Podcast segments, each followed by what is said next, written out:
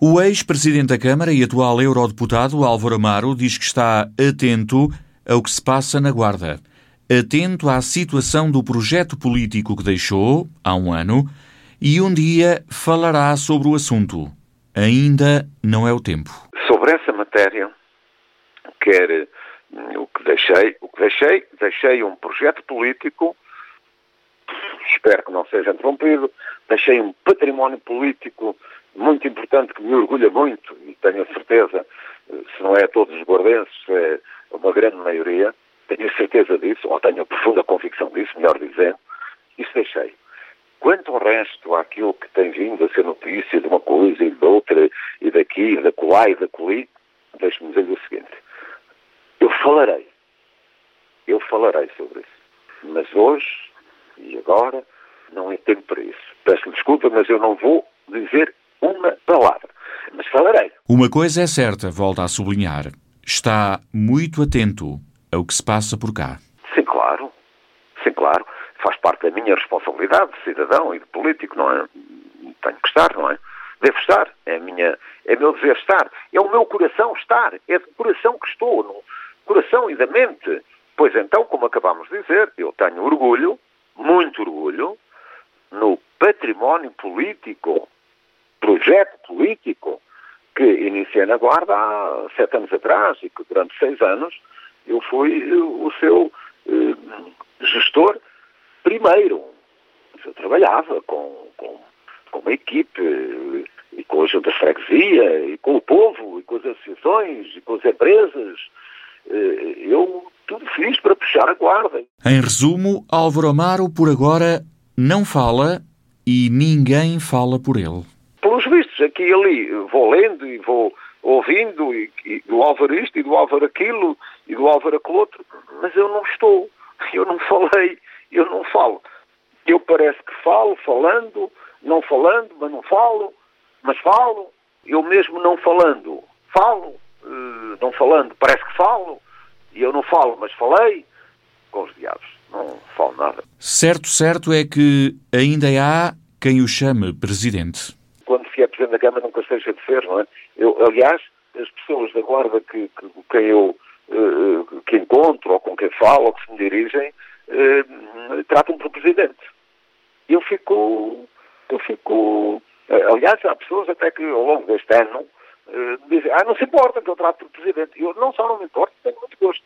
Isso significa estar, estando, não estando, não estando, mas eu não sou o Presidente da Câmara, naturalmente, mas, mas, mas tratam-me por Presidente e eu, eu fico, uh, agrada-me isso, não, não, não escondo.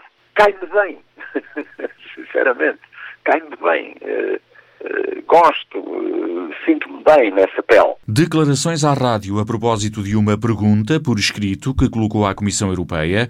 Iria fazê-la fosse qual fosse o atual contexto em que vivemos, mas agora diz que faz mais sentido do que nunca. Eu ia fazê-la em todas as circunstâncias, só que agora há uma circunstância, eu diria, infelizmente excepcional, por um lado, mas já que ela existiu, esta pandemia, que infelizmente ainda estamos a viver, é sabido que a Europa ainda que titubeante de início, mas depois está à beira de poder dar, eu digo à beira, porque, como é sabido, tudo quanto se fala aí no, no, no plano de recuperação uh, ainda precisa de ser aprovado pelo Conselho, que julga-se que ocorrerá a 19 deste mês, ou, ou no, no, limite até ao final do mês, mas uh, a verdade é que, uh, se esse plano vier a ser aprovado, como tudo indica, vem, vem para além do quadro financeiro plurianual, que também vai ser aprovado, para além do, do novo quadro comunitário dos próximos sete anos, como é agora o 2020, como agora, enfim, na linguagem europeia, o QFP, o quadro, o MFF, o quadro financeiro plurianual para os próximos sete anos, para além disso, estaremos a falar à volta dos, sei lá, 30 mil milhões, mais coisa, menos coisa, será isso para os próximos sete anos. Para além desse dinheiro, chegarão a Portugal nos próximos anos, e não se sabe exatamente ainda quantos, mas, serão em princípio 3, 4 anos, 15,5 mil milhões extra.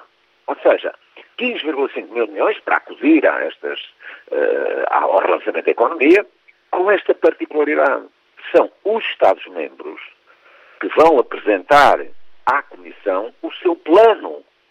O que é que querem fazer com esses 15,5 uh, milhões de euros? O que é que Portugal quer fazer? Um assunto que já tinha apresentado à Comissária Europeia Elisa Ferreira. Disse na audição que houve na Comissão de Desenvolvimento Regional no Parlamento Europeu com a senhora Comissária Elisa Ferreira, que é uma senhora que, que domina estas matérias, é quem se lhe reconhece essa enorme capacidade e porque ela foi uma mulher sempre entregue a estas questões da coesão, enquanto responsável na CCDR do Norte, pergunta que mandei para, para a Comissão, dizendo, bom, se nós uh, estamos na Europa, onde há mais de 40 chamadas regiões desfavorecidas, se a Europa também conhece esse inverno demográfico, uh, que está particularmente agravado nestes territórios, se sabemos que as autarquias locais, têm feito um esforço notável em termos genéricos, mas não conseguem sozinhas inverter esta situação,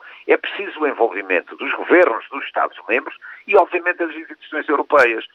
E é por isso que eu pedi à Comissão, eh, propus eh, que este é o momento certo de se tornar este tal plano de recuperação económica numa oportunidade para os territórios da baixa densidade, que fosse feito definitivamente um pacto mesmo com orientações a partir da Europa, que é dizer aos Estados-membros, sim senhor, os senhores, eu não estou a pedir mais dinheiro, eu só estou a dizer, dos 15, e no caso português, dos 15,5 mil milhões, que possa haver uma parte dessa verba, não vou dizer quanto é que é, se é 10, se é 20, se é 30, afeta, alocada para os territórios de baixa densidade. É certo que cada país é que manda na fatia de dinheiro atribuído por Bruxelas, mas a Comissão pode ajudar a uma melhor distribuição pelos territórios dos Estados-membros.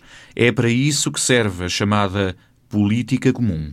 Claro que é um problema de cada Estado-membro, mas o que eu peço à Europa, o que eu peço à Comissão Europeia, é que possa também ela dar um sinal de preocupação com os territórios de baixa densidade, um sinal muito claro de que a Comissão Europeia também está, está preocupada com todos os Estados-membros, ou seja, com a União, mas uh, dar uma palavra, um sinal para a preocupação que os Estados-membros devem ter uh, dentro de si próprios a que essas regiões desfavorecidas. Eu não quero a União Europeia a mandar uh, no plano de recuperação económica que o Estado português, o governo português tem que apresentar e que espero que tenha o maior debate possível e, e, que tenha o maior consenso. Por isso eu não quero condicionalidades, de maneira nenhuma, nem, nem gosto da palavra. Não. não, queria que a Comissão Europeia pudesse também dar esse sinal. Porque o plano é feito pela autonomia de cada Estado-membro, mas depois, naturalmente, tem que ser aprovado pela Comissão Europeia.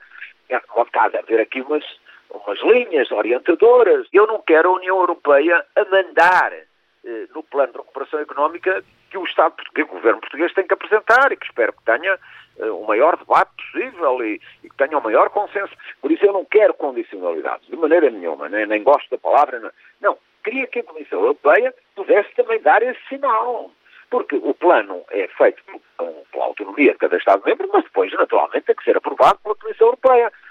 Pode haver aqui umas, umas linhas orientadoras. E essas linhas, essas medidas, são as definidas pelo Movimento pelo Interior, no qual Álvaro Amaro foi o principal dinamizador. Eu agarro-me à Magna Carta, aquela que foi, eh, como eles chamam, a Magna Carta, a nossa Bíblia eh, do interior, com certeza que não que é o que está, o que está eh, escrito no relatório do Movimento pelo Interior, porque personalidades de, de, de vários quadrantes políticos e pessoas de reconhecida competência, eh, todos demos eh, o contributo para um, um, um, relatório, um conjunto de medidas pensadas, quantificadas, não é medidas eh, desgarradas. Obviamente que das principais, naturalmente, que as, as medidas fiscais, as medidas de apoio ao investimento. Lá, uma das medidas que está nesse relatório do Movimento pelo Interior é justamente um programa operacional para o interior. Não queremos, não há varinhas mágicas para que daqui para o ano, daqui para dois, daqui para três. Nós dissemos na altura três legislaturas, 12 anos, mas já passaram dois e tudo não passa da gaveta. E Álvaro Maro espera que esta questão que agora levantou na Comissão Europeia possa ajudar a concretizar algumas dessas medidas.